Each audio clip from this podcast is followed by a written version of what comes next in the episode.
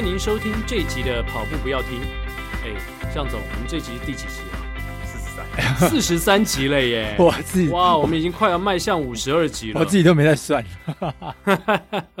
但是跟 Hito 大联盟已经两百二十三集，还是有一段落差。啊，他们他不停的话，我们追不追不上啊？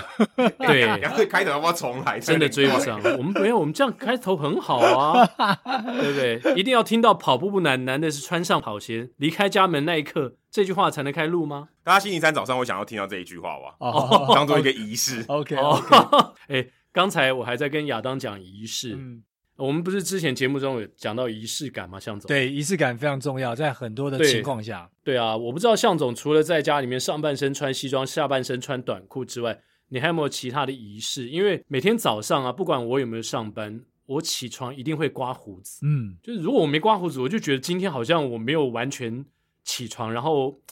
没有振作起来那种感觉，我不知道向总你你会不会有这样子的？这个奎哥刚刚那个状况，我给你一个成语叫做“六根不净”。你把胡根你刮干净之后，哎，就觉得这整个人清明了。哦，是是是，我我催眉。我觉得这个仪式感很重要。好，那我其实，在很多地方都有很多不同的仪式感。有一个仪式就是说，如果当我随时想要 break，比如说。这个坐这计程车可能二十分钟到三十分钟，啊，二十分钟的路程，那我就假设现在有一个 break 的机会，我就把耳塞塞塞住，然后打个盹，嗯，这是一种我想休息的时候仪式感。啊，又或者是说我现在想要专心的去做一件事的时候呢，呃，我以前是这样子啊，就是。公司附近会有一个咖啡厅，我会找到一个最适合我的咖啡厅，嗯、然后最适合我的咖啡厅的某一个位置，我会想要在那个情况下会发生仪式感的一个一个状态跟地方。嗯，比如说我我要静下心来去处理一些，比如说我们常是每一 Q 要做季报，我在季报之前的几天我要做一份报告，嗯、那我就会挑一个时间，然后到那个地方去，耳塞戴上之后，我就会知道灵感就来了。那我的仪式感就让我的灵感就文思泉涌，哦、常常想了一个礼拜。想了十天想不出来的东西呢，就在那么一个下午，我就啪啦啪啦啪啦，全部都冒出来了。哇，好神奇哦！我觉得那个仪式感是非常重要的。那当你遇到了那个状况，你静不下来的时候呢，哎，OK，你就进入到你那个仪式，就像刚刚奎哥把六根刮掉 那个概念一样。对对对。哎呀，因为我现在不是公司的领导人啊，所以我也没办法在附近寻觅去找一个。最适合我的咖啡厅的最棒的一个座位，是是是是是。那就像现在在在这个 work from home 的时候也是一样啊。像我在 work from home 就强调蛮多的仪式感。嗯、那原因也很简单，就是当你没有进入到那个仪式或那个身份的时候，你很容易表现不出那样子状态下的你，那很容易进入不了那个心流的那个状态。所以我很尊重那个仪式感，哦、然后让我可以很像马上就做一个角色的变换啊。我觉得这个很重要。是。心流，我们在前面第四十集跟那个越野王子江彦庆的时候有聊到嘛？对对对，所提到这个 flow 这个概念，是是是是。所以你没有进入到这个角色的时候，你可能还停留在你是一个家里面爸爸的角色吗？不只是我停留在啊，有时候哦，连他们都认为都还是，然后就一些有的没有的啊，比如叫你去解决他们的纷争啊什么的。是他，那你怎么怎么样进到那个心流中呢？所以第一个是我我刚刚特别提到说。呃，上下班就是怎么去区分 home you 跟 work you？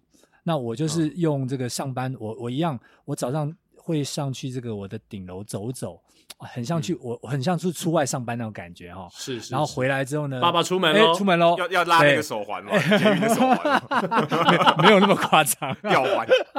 然后回来之后呢，马上就就。这个把自己梳妆完成之后呢，哎，穿上了上半身穿上了战袍，呵 呵就是衬衫啊、uh huh. 呃，或者是西装外套带着，然后下半身虽然还是裤子，但是呢，大家都知道说，OK，那我准备要上班了，好，那这个就是一一个仪式感。那在这个过程当中，嗯、那中午的话，哎，可能比如说叫个 foodpanda，中午准备要吃饭了，哎、嗯，这也是一个进入到 home you 的另外一个仪式感，就是说，OK，我要休息喽，我要吃饭喽，好，我我我在这个时间可能稍微要 break 一下。啊，uh huh. 让自己不要处于一个 burn out 的状态，这也是另外一个。诶，不是说只有工作要仪式感哦，有时候休息，因为在家里嘛，休息也要一个仪式感。我就会去创造这个不同的仪式感，让自己能够去区隔什么是工作的你，什么是在家的你。好，然后让自己可以处在很多不同的角色当中去做切换。没错，所以哎，打一下岔，啊向向总，刚才那个亚当说，是不是需要？需要那个什什么捷运手环，捷运的吊环哦，捷运吊环，它有出门的感觉。公车也有啊。我立刻想到一首歌，也许今天我们彩蛋时间可以唱什么歌？你对我说你好近，我只想到狐臭，亚当应该不懂。对，我只想到狐臭。这个亚当应该不懂，只有我跟向总懂啊，我听不懂。要有一个狐臭的广告，以前有一个狐臭的广告哦，就是唱这在公车上，对对对，就是拉吊环嘛。然后另外我还想到一个那个，所以。雪王冰淇淋又怎么回事呢？算是你刚刚说你压力大的时候，你就会去吃冰吗？哎、欸，这一集我们没有拿 foodpanda，也没有拿雪王冰淇淋的赞助。哎、欸，我觉得我觉得很重要的就是说，当然，呃，这个是两个原因啊。一个原因就是因为现在疫情期间，我们听到很多的店都呃可能不支啊倒地，那所以在这个过程当中，我们也希望说去支持一下我们的，比如说像森林跑站，他是我们的好朋友，那所以我有时候也会订森林跑站的餐来吃。嗯那雪王冰淇淋也是我们的一个好的跑友。啊、嗯，那他他本身就是、哦、除了是冰淇淋店的老板，他也也是一个长长跑好手，所以我们就是鼓励他。哦是哦，对对对对对、哦，所以我就是在那个过程当中，就是说，哎，如果有这个机会，然后我们知道我们的朋友他有这些店面，那那而且他东西真的也很不错，那我们就照顾他一下，支持他一下，所以这是一个原因。那另外一个原因当然就是，哎、哦，我觉得吃冰的确是哦，尤其炎炎夏日哈、哦。除了 吃冰本身对我来讲就是一个仪式感，是让我可以 calm down 下来之外，uh, 然后另外一个就是哇，真的很热哦，吃个冰其实也可以让小孩子也，也安静下来。啊、uh, 对对，哎，不是，是不是母羊座都很喜欢吃冰啊？哎，我不知道，我是还是蛮喜欢的。所以，我们今天是邀请雪王冰淇淋的老板来跟我们聊。哎，可以，可以，可以，可以。哎，欢迎今天的特别来宾。是雪王冰淇淋老板的代理人 王启恩先生，哦，所以所以完全就我啦，所以所以亚当 Adam 也吃雪王冰淇淋就对了。哦，我们怎么会聊到冰淇淋去了？冰去了？对啊，对啊，因为向总从仪式感开始聊。其实我们今天就是我们要来聊《无限赛局》这本书。这本书的作者叫 Simon Sinek，是非常有名的一个畅销作家，以及。啊、呃，在书上写的是新生代的激励导师。嗯，亚当会觉得说他更像是一个 thinker，就是一个思想家。对，他到处在推广他的这个理念嘛，无限赛局的无限赛局。我刚以为激励是在讲什么，那个我们的肌耐力那个激励，激励 motivation 哦，motivation 不是 inspiration，对，inspiration 之类的，不是那个肌肉的激励。哦、对啊，那为了不要去误导这个听众朋友，因为他怕他们听到无限赛局就想到是终局之战。对啊，终局之战有终局诶，无限，它是无限之战，是前一集，这是哦 前一集，对对对，他不是终局之战。对这本书哦，他开宗明义一开始的开场白，他就写了：岔路上立着一个路标，一边写着胜利，一边写着成就感。我们必须选一边走，我们会选择哪一边？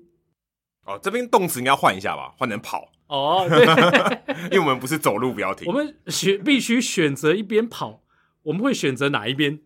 你要跑的是成就感，还是跑的是胜利？对，这时候非常调皮的向总就出来了。哎，我就说啦，小学生才做选择，我两个都要。呃，这个一定要选一条路啦，对不对？其实 Simon 他更早以前，他还有一个蛮有名的，就是他在提出了这个 Golden Circle 好黄金圈的法则，嗯，在做事的时候不要 always 都 focus 在 what 好，那我们也不要只是知道说 how to do it，那我们更重要的是知道它的 why。所以呢，当我们要做这个选择的时候呢，你是要输赢，还是你是要呃成就感？你要去知道它的 why。那不是只是要选输赢。我们这边想要去引导我们的听众朋友呢，就是说，哎，我不是想要选输赢而已，我想要更多的。除了输赢之外，是不是还有其他的目标是我们所追寻的？是，或者是说，这应该是一个信念，嗯，一个 belief，对，甚至是一个信仰。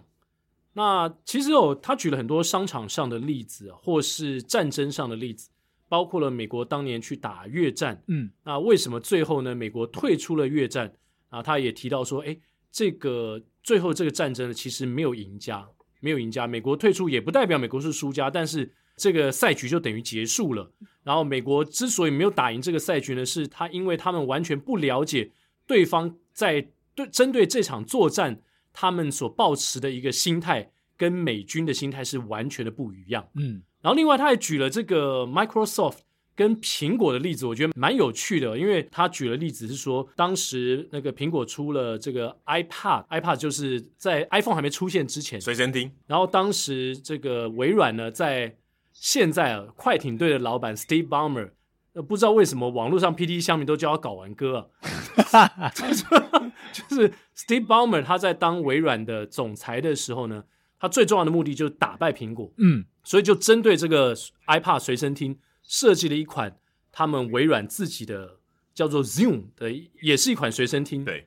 然后他觉得说这个绝对能够打败对方，但没有想到呢，其实苹果当时他们的逻辑并不在于说跟竞争对手来竞争单一的产品。而是看到更远的未来，他们是一直在自己的一个呃理想或是信念当中在不断的前进。所以当后来 iPhone 出现的时候呢，iPod 消失了，几乎不见了。然后 Zoom 做的非常的好，几年之后 Zoom 也不见了。对，因为我觉得最大的差别是 iPad 进化成 iPhone。嗯，因为 iPhone 它有通话功能，然后也可以上网，iPad 不行嘛。可是 iPhone 也可以听音乐啊，对，它完全取代了 iPad。可是微软就还留在。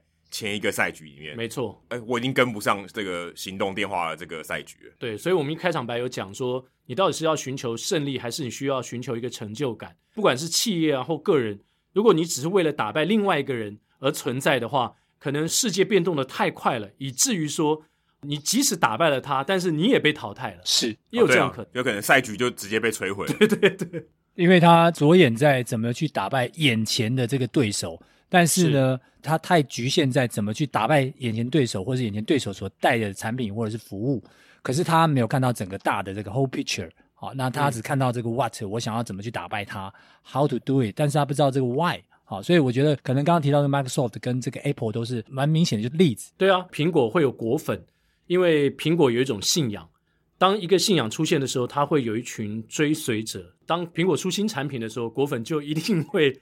把所有苹果的产品都是全部买齐，但是你不会想到说，诶，Microsoft 或是其他某一些，其实在市场上大家也叫得出名号的公司，他们有一群所谓的粉丝，所以是不是会形成一个信仰，就看这个公司它对自己未来的抱负有多么的大。那这边我也要想请教向总，因为向总也在商场上很长的一段时间，也是在电通集团当中，做公司的总经理嘛。你如何看待这样的一个无限跟有限赛局的思维逻辑？还有你如何把它实践在你自己的工作上面呢？我我想刚刚特别提到，就是比如说，不管是越战的案例，或者是 Microsoft 对于呃 Apple 这个案例啊，我觉得它的概念都是太局限在当下的这个 battle。那可能现在是赢了没错，但是却输了一些。呃，你没有看到的这个面向，所以刚刚奎哥提到这个信念，我觉得是还蛮重要的。好，那回过头来就是提到，就刚刚奎哥讲到我们公司或者我们产业嘛，常常有人说，OK，你现在在工作，那你是在工作是是是是什么？呃，你的工作对你的意义是什么？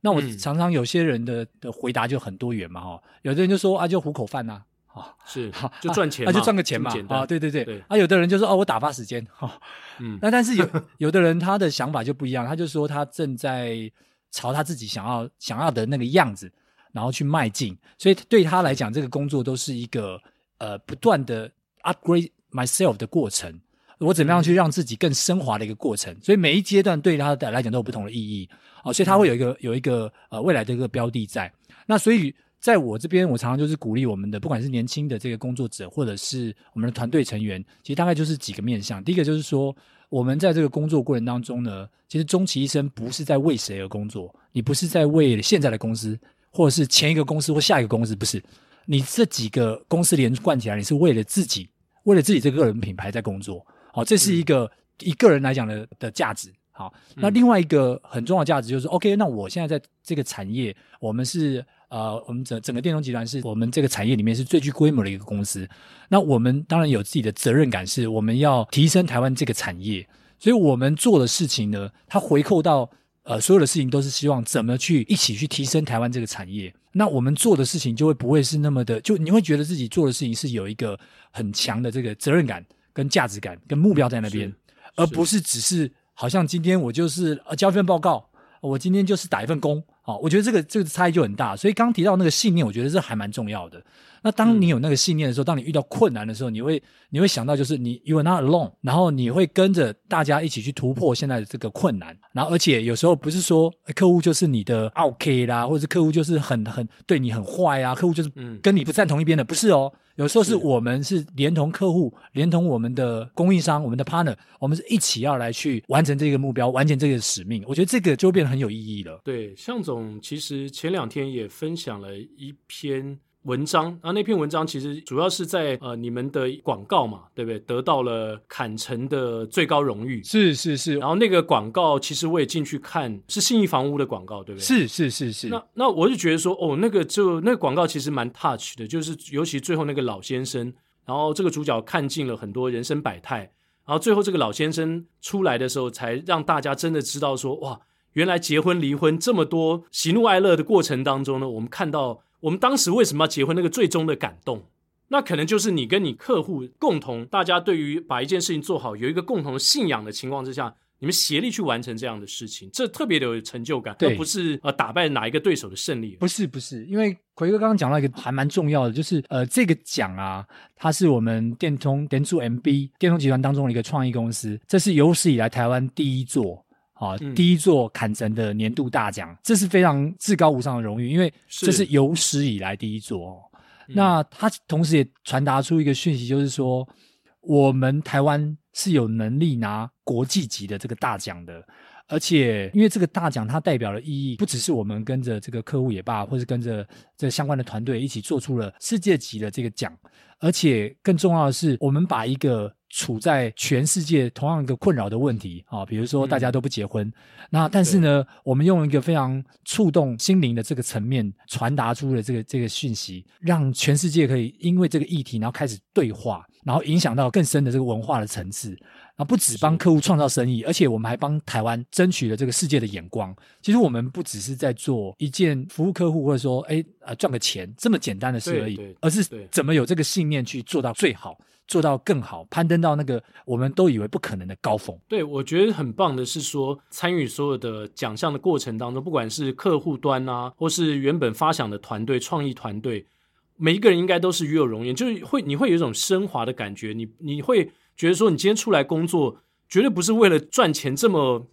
这么基础的满足，对，就是世俗的这种满足。诶，你需要的是一个更高的成就感，不是为了付这个电费账单。没错，没错，没错。对对对，你会与有荣焉的感觉。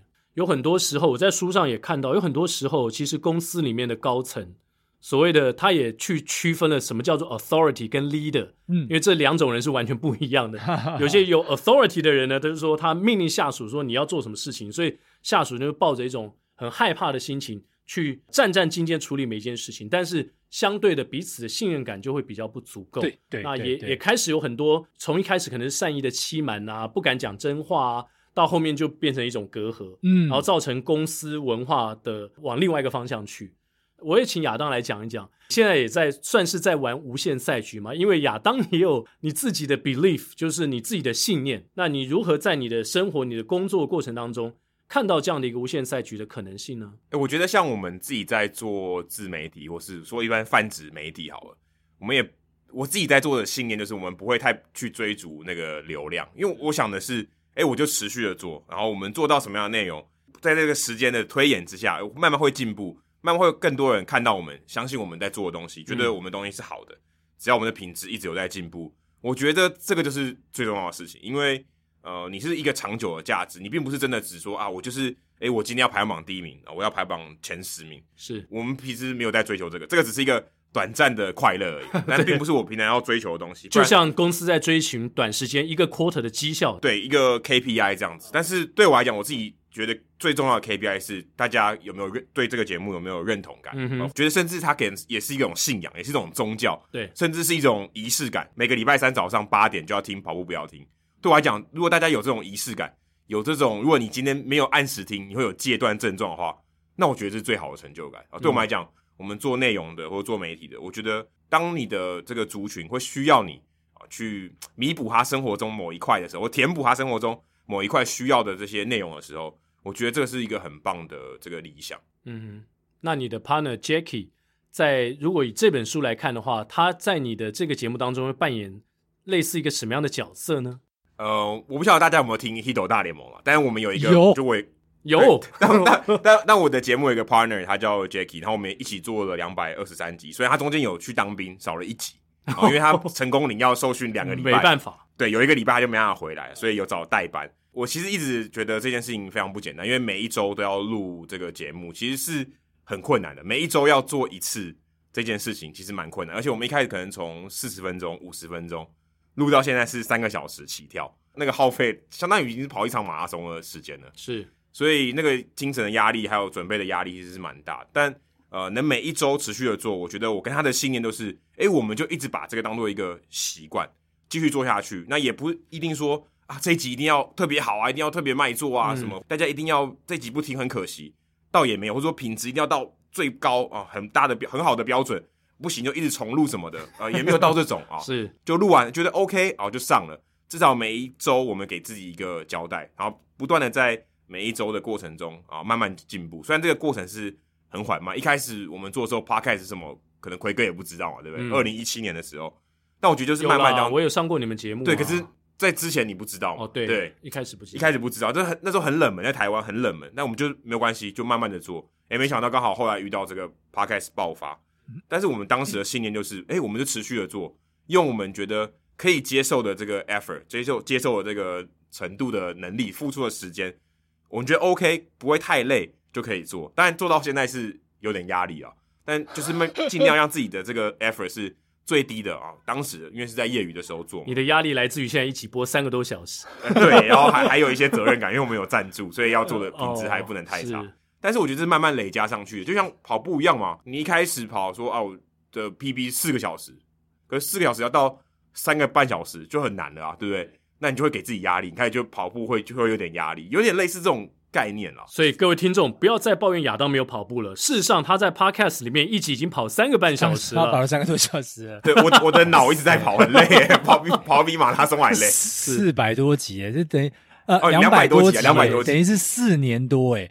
如果他就是停在那边等我们三年，我们还是才仅顶多就追上而已啊。对，太厉害了。尤其亚当刚讲的市占率啊，其实也呼应这本书里面有一个例子，他讲了福特公司当时的状况很差，已经快要在二零零八年，不是那时候有这个次贷风暴嘛？对对对，就是整个美国的汽车产业已经快要不行了，就金融海啸。对对对，很多金融海啸，很多公司都需要纾困。然后呢，福特公司呢，当时也遭遇了一些状况。然后在那个状况之前呢，其实他们的开始呃销售率已经下滑了。然后来了一个新的总裁，他就发现说这样下去不是办法，不对劲。然后他就给所有福特的人一个最重要的观念，就是我们不要去抢市占率。就抢市占率其实没有意义的，因为你在各个级别的车子呢都出一款车，你抢了很多的市占率，但是呢每一个级别的车子呢做起来，他他自己呢每天上下班是开 Lexus 哦，他就他不开自己的车，对，他不开自己的车，然后他就跟。所有福特的主管说：“你们去开开别人的车。如果你们坐车的人，你们都不知道别人家的车做怎么样，你怎么会对自己的车感到自豪呢？你可能。”你自己的车有什么问题，你都不会知道，所以我觉得就跟亚当刚刚讲那，你说做节目嘛，不是为了排行榜，不是为了名次而来做节目，而是说你如何向你的听众来做交代。而且如果我为了排行榜做节目，我就绝对不会制作跑步不要停来跟我抢第一名。对 对对，也是。如果我今天我要第一名的话，我干嘛创造一个更强的对手来跟我抢第一名？没错，对，我觉得这个就是一个，就是我们不会把它当做是一个零和或者彼此。呃，恶意就是很很强烈的竞争的，你不在有限赛局中，就是大家应该是共好啊，把这个饼做得更大，嗯、然后尽量让它这些东西，哎，对大家好，我也好，嗯，那我觉得这对我们来讲才是好事。越多人听 podcast，或是越多人因为好的内容来听 podcast，其实对我们来讲都是好事。对，那在向总的生活当中有没有类似这样的例子？就是就像我们刚刚讲的 podcast 一样，就是原本当然有哦有哈，原本可能是被当做对手或怎么样，结果后来升华到另外一个境界了。我我想呃，其实例子蛮多的，但工作中我工作中也有可能。我举一个大家可能呃也最最理解的，就是我们上次提到的国手会公益计划。其实我认为它就是一个最好的实践啊。那因为当时我们就也很清楚的看到，就是说台湾的选手跟选手之间，因为在很小的时候资源有限，所以彼此都是竞争对手。那在这个竞争的对手之下，就是你死我活，然后彼此去抢那个仅有的资源。但是呢，整个把它放大来看的时候呢，其实资源到最后是越抢越少。好，然后当然，尤其这个不同的运动的产业或领域之间，其实。呃，你你也知道，可能只有在比如说棒球、篮球啊，这个是属于资源多的，或是或是羽球，但其他可能资源是少的。嗯、所以如果再这样抢下去的话呢，其实最后呢，还是你是你是局限在自己在某个小地区，或是顶多在台湾，你的竞争就是在这个范畴之内。对，郭作为当时在这个规划跟设计的时候，就期待我们希望能够跳开武林各门各派，我们希望能够把很多不同的声音、影响力、资源。还有很多个互相的砥砺的部分呢，能够汇聚起来，彼此都是可以变成彼此的，也是对手，也是学习的好对象。然后一起去参考这个彼此的力量，然后结合起来呢，还甚至去看看别人在国外的哦，不是只有是局限在国内里面哦。我们也可以常常像比如说上次来的嘉泽，他就常常在讲说，他让选手们可以往外走，去海外参加比赛，其实都是这样的概念。我们慢慢去把这个赛局打得更开一点。然后让过去的所谓的对手，他不是只是一个对手，他是可敬的对手之外，他既是朋友又是对手。哦，那这样子的话，就是彼此可以互相去刺激彼此。那你永远不会说，因为有时候我们往往看到那个强的人，就是啊，我已经很强了，然后呢，哎，所以别人都赢不了我，那他很容易就自满于这个现状。对，或者是说，对，或者说他做的所有的事情都是在针对防堵他的对手，而没有。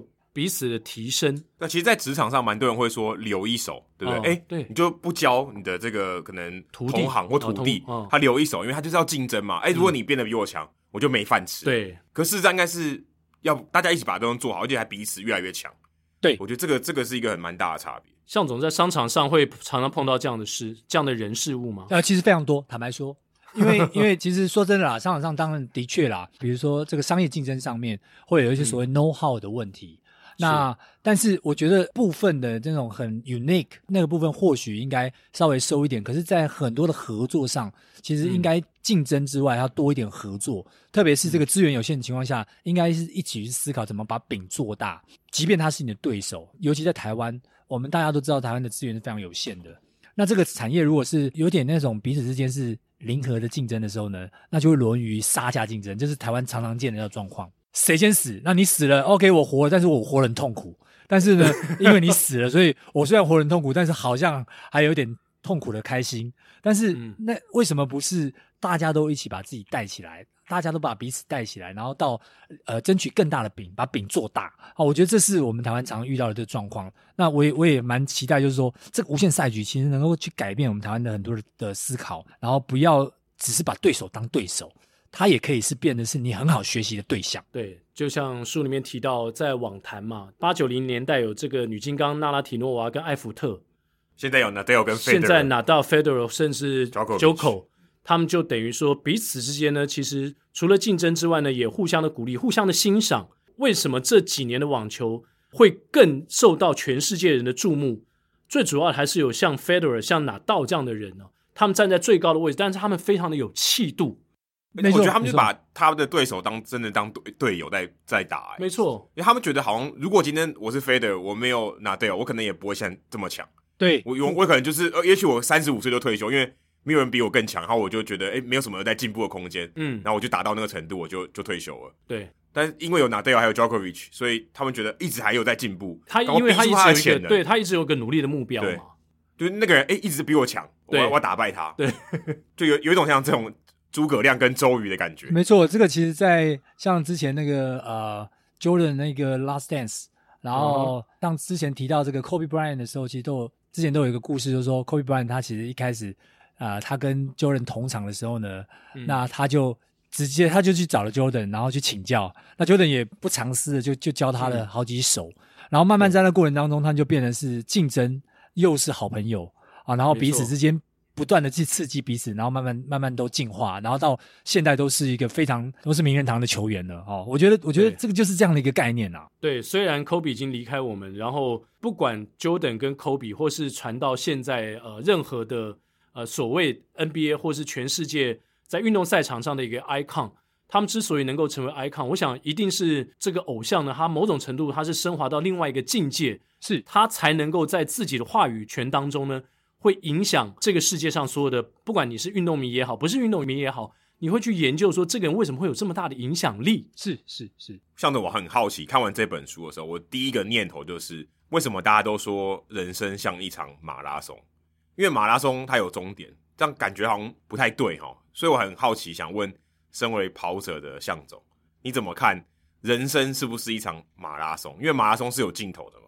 人生也有尽头啊，对啊，人生是一场，每个人都有尽头。但是我觉得他在书的后面写的非常好，就是如果你有这个无限赛局的思维的话，当你跑到你人生尽头的时候，你的 belief，你的信仰会像火炬一样。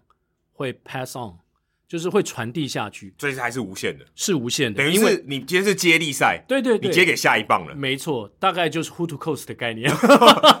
那 who to coast 一直跑不完，跑到全部人都挂掉为止。书里面没有写 who to coast，我这是我自己加，但是但是我相信他讲的最后这个结论，我能够认同。可这就对我来讲就是无限啊，因为他就不知道他上到哪一个什么到什么时候。呃，譬如说我们刚刚讲向总说国手会这个理念嘛。假设今天有这么多现役的国手，因为不管是张家泽，不管是彰化福寿螺，这些人都有会退下来的一天，都有可能离开这个世界嘛，就是时间早晚而已。但是他们这群人从国手会成立时的这个共好的信念，只要能够传递下去，永远有人会接棒，那就代表说你跑完你人生的马拉松，但是下一个人他会继续跑，延续你的无限赛局，搞不好你也是延续别人的信念。哎，对，也 OK 啊，对，只要你能够认同，你就是这个信念的信仰者，对，追随者。然后另外我想要补充就是说，他说人生就像是一场马拉松，我觉得他比较是去相对，就是说，如果你把人生当作是一个短跑的话，那你很可能会比较在意，就是我赶快在在在这个十秒内，我就要赢得这个一百公尺的冠军啊，你你会比较在意这种很快的把它冲刺完成，那你就比较不会去 enjoy，就是说，其实在人生当中，它有很多的高高低低。他不是说你今天赢了一场一场马拉松，你就不会有低潮，你可能你可能有重大的伤伤害或什么都是的的发生，所以我觉得他也是在比喻，就是说，如果你把它当做这个的时候呢，万一你输了一场一百公尺的，那又怎样呢？其实它是一场很长这个战役，他没错，你不要把它看成，听起来感觉永远都跑不完诶。没有啊，他呃，我我我我觉得他的概念不是说他跑不完的意思，而是说什么时候谁赢谁输还不知道，没错，你现在输不代表。你最后会输，你现在赢也不代表最后会赢。但是呢，你只要保持这个信念，然后坚持着这些，跟着这个团队一起前进的话呢，哎，你最终你就会赢得你想要赢得那个信念。然后每个人是在跟自己挑战，所以没有什么对手，你的对手就是你自己。我觉得这个概念上是呃，相对于这种短跑、哦，这种马马拉松跟短跑的这个这个这个比较，我觉得它比较是更多的地方是在比较这样的一个不同点。对，与其你非常在意说，呃，比如说我们这个季度的财报，好、呃，或者是说，呃，我们公司最近这一年又亏了多少钱，又赚了多少钱，与其在意这种短期的目标，不如就是你要看得更长远，永续经营，而且要有信念的永续经营，就是这个信念是够健康，然后够让其他人能够追随认同的信念。还有就是，我觉得它里面强调一个蛮重要，就是你要一直留在赛局当中，因为刚才我们也提到嘛。你把你的对手打败了，哦，让他退出这个赛局，其实你并没有得到任何的东西，搞不好就直接 get over 了。对，赛局就直接这个赛局就没有了。对，所以一直留在赛局是很重要的。对，而且你也停止，你可能就停止进化了哦。你没有那个刺激了，你就可能停止进化了。对，所以我觉得这本书其实里面写的东西，虽然有一些地方呢会让我们觉得说，哎，是不是好像有点乌托邦，有点太过理想？但是你仔细去推敲。啊，其实它还是有蛮多，我觉得值得我们去思考的地方，尤其是在现在，大部分的企业呢都是以哦这个专业经理人在治军，然后在领导的情况之下呢，你很难不去避免说以一两年财报上缴出来的成绩呢，去评断说你这一两年的表现到底是成功或是失败。但是一个呃有气度的领导人站在一个制高点，他其实看到的东西可能会是更远的地方。是是是，对。我们我们自己在呃商业上，当然我觉得那个所谓的绩效还是真的是蛮重要，没错。嗯，但是比如说我们集团就有几个 core value 啊，它是非常重要的。那这 core value 当然 the first one people 啊，就是人的这个 culture 是很重要的。我们必须重视人。好、嗯，然后当然 performance 是非常重要的，就是这个绩效在外商没有绩效，这个不是搞笑了吗？对不对？是，是，但是不能因为绩效而不重视人。人，所以我们人也非常重要，people performance 就是你的员工啊。对对，就是这些团队的成员，团队的成员，对对，对，是是。然后再来就是一个呃，因为我们是一个比较属于在创意层面的公司，所以 creativity 它也是非常重要的一个 culture。嗯嗯、然后当然最终有一个也是非常重要，就是 learning 哦，你要常常去怎么去进化自己，然后彼此一起提升。这四个文化是我们在呃我们组织当中是 always 一直在强调的。那这个也非常重要。那在当这些都同步并进的时候呢，那刚刚提到那个崇高的理念啊，就是说我们怎么在兼顾短期的这个绩效上面，但是你不能偏废说，因为那是一个 balance 嘛。那万一就是说你这个年度或者是这个季度一定要挤挤这个绩效出来，然后挤了半天之后呢，然后弄得人仰马翻、兵疲马困的，然后很多人都离开了，哎，这就会造成很多的这个负面。所以你要去取得那个 balance。那在那个那个呃这个商业环境当中呢，取得那个 balance 之后，然后一直前进，然后不要把它当做是一个短跑。我这一季把它挤出来，我今年把它挤出来了，OK，嗯，我结束了。哦，嗯、现在很多的专业经理人可能就是抱持这个观念，可能可能会出很多问题，就可能就来自于这。我挤出来了，反正人跟我就无关了。那我觉得这是比较不好的地方。哦、对，在建立个人品牌的同时呢，也要照顾到其他人。嗯，这个没错这个是蛮重要的，让让团队变好。呃，这两天我看了很多 NBA 的季后赛。呃，这本书呢，其实一直有给我这样的一个感觉，就是如果你要做一个无限赛局的人，就有点像是在一支篮球队当中呢，你要做一个非常好的传球者，嗯，你要提升你的队友，哦，对，让你的队友变好，而不是只有你变得很棒，嗯、然后其他人看起来很 lousy。因为你的队友变好，嗯、你才有打到下一关，对你才会变得，嗯、你才有更机会挑战更好的这个成绩，就可以打到决赛，是打到冠军赛。是，所以你要帮助，不管你在一支球队当中。或是你在一个企业当中做任何一个角色，我觉得，呃，如何帮助你周边的人一起变好啊？就像刚刚向总讲的，共好，有很多生活当中的例子可以提供大家。那无限赛局这个概念可以怎么样跟跑步做结合啊？帮各位跑者问，虽然我没有在跑步，但是如果我们把这个思维套用在诶跑者，我例如说我们在跑步，或者我们应该保持什么样的这个心态？我觉得就是像我之前曾经也分享过嘛，就是我在我两个 slogan 后面又加过一句，又多加过一句话嘛，你还记得吗？跑步不只是一种运动，它是一种生活态度。哦，对对对对对。当你把跑步从一个运动，从一场比赛马拉松，从你想要破三破四这样的一个短期的目标，变成升华到跑步是一种生活态度的时候，我觉得跑步就变成一种无限赛局。永远都跑不完的感觉，就是你，你不要这样去想。你如果这样想的话，你就会觉得很好累哦。算了，我不要出门了。就是跑步对你来说是你生活当中不可或缺的一个部分。它只要你还在呼吸，跑步这件事情就不会停止。我觉得这可能就是一种你有无限赛局的思维，你才会有这样的体会。其实当时我也是阅读一篇文章的时候，看到这句话，我觉得哇，这句话说的实在是太经典了。跑步不只是一种运动，它是一种生活态度。所以你从事任何的事情呢，就像我们现在做这个 podcast 一样嘛。其实对我们来说，你你做那个 Hito 大联盟一样嘛，它已经变成你生活的一部分了嘛。你每周没有来 update 这个东西，你会觉得我人生当中有个缺憾，或者说我这周就是有件事情没有做。可是我更相信的是，就像我之前在录帮你们录节目的时候，听到你们说累积跑量这个事，就你不能啊，就是我要去参加一场马拉松，然后你自然就会得到成绩上的提升。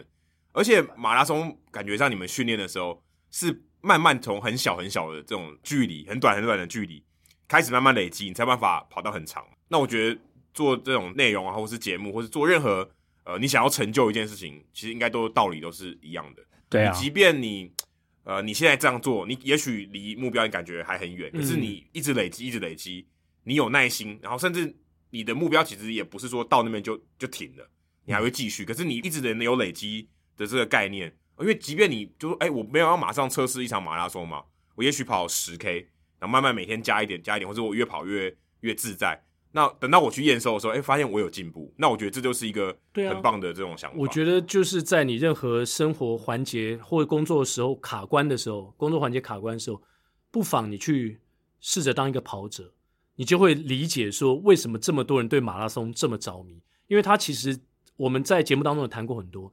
它其实可以 apply 到我们生活非常非常多的面向，刚刚提到无限赛局跟马拉松，那我想有一句有一句话其实陈述的非常清楚，叫做一个人跑得快，好，那一群人可以跑得远。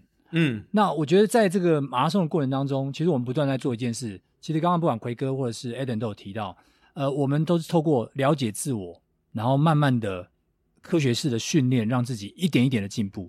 然后透过设定梦想之后呢，然后学习的去放弃掉很多的可能不必要的部分，然后慢慢透过放弃之后而取得更多。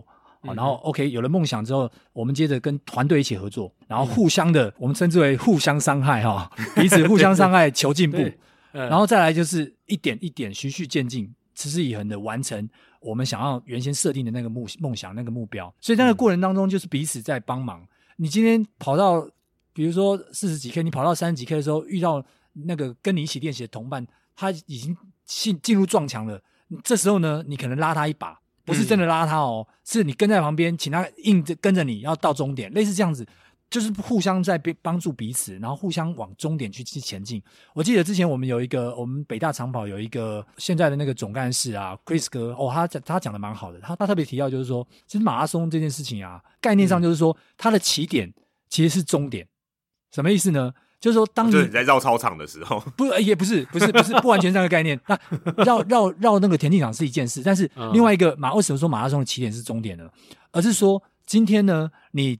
到了一个马拉松赛场，你准备出发那个起点呢？其实它代表的是你已经经过了四个月、五个月甚至半年的训练，无数的训练。对，那无数的训练，其实，在那个起点已经是终点了。你是多少？嗯、你是什么？其实已经都知道了，已经决定了。对，已经决定了。但是跑得好跑不好已经不重要，因为那就是一次的试炼。这次不成功，你下次可以再来。它是一个无限的赛局。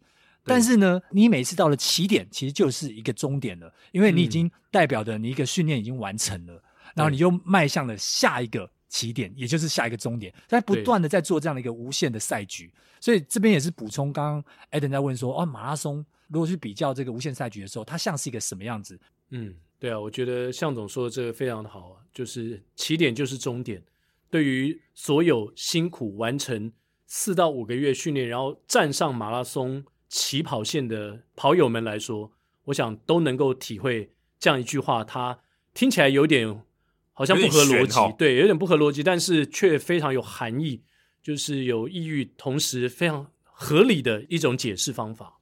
是是是。那今天我们介绍的这本书，Simon Sinek《无限赛局》，如果有兴趣的跑友们呢，可以去看一下。这个礼拜呢，其实有蛮多朋友在疫情期间赞助我们，然后留言，我们也谢谢他们。首先要谢谢就是玉林赞助我们五百块，即将解封，先炸个五百来庆祝吧。诶，向总最近 疫情期间有去炸个几百吗？哦，好久没炸了，在在在在家自己炸，可以 Uber 一直叫一下，帮刚刚 Foodpanda 平衡一下。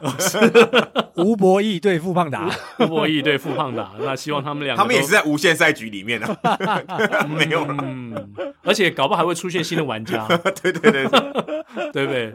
现在这个疫情期间，哦，很赚。好，那再来是奎哥的铁粉梁阿伦。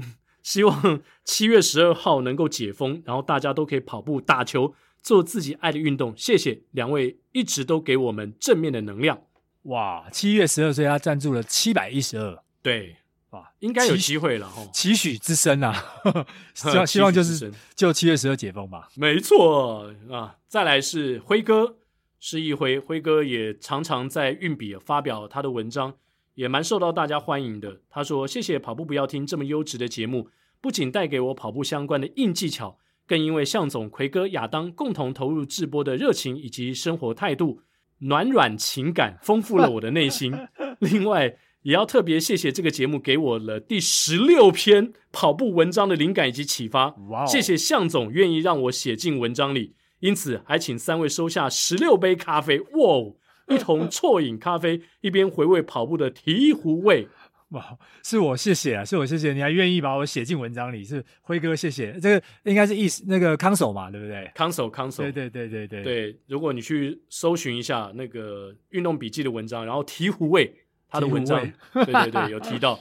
好，赞助我们八百，谢谢辉哥。哇哦。再来是六月十八号的洪克明，希望继续保持热情。我在贵节目二零二一年六月九号播第四十集的时候接触跑步不要停，马上被吸引。今天六月十八已经听完二零二零年的份，哇，听完十七集耶，哇，嗯，本身也在练跑步，所以对于节目内容很有感觉，也学习很多。喜欢贵节目邀请跑者来宾分享跑步经验，奎哥很会提问。向总很会解析，真心推爆五颗星啊！谢谢克明，谢谢，谢谢你哦。然后最近其实哦，除了世奇的下班尬一下之外呢，其实呃有蛮多跑步的节目呢，也可以推荐给大家。包括运动频道一个跑步教练怎么说，两位教练陈仲仁跟张峰佳他们的对谈。他们虽然不在台北，但是我也听了他们的节目，他们其实蛮哈扣的。如果你对跑步技巧啊想要了解更多的话，其实可以听听他们两个的节目。好，那希望。大家呢可以透过各式各样的节目来提升自己在各方面跑步的知识，我觉得这都非常的棒。嗯，接下来就进入到我们的彩蛋时间。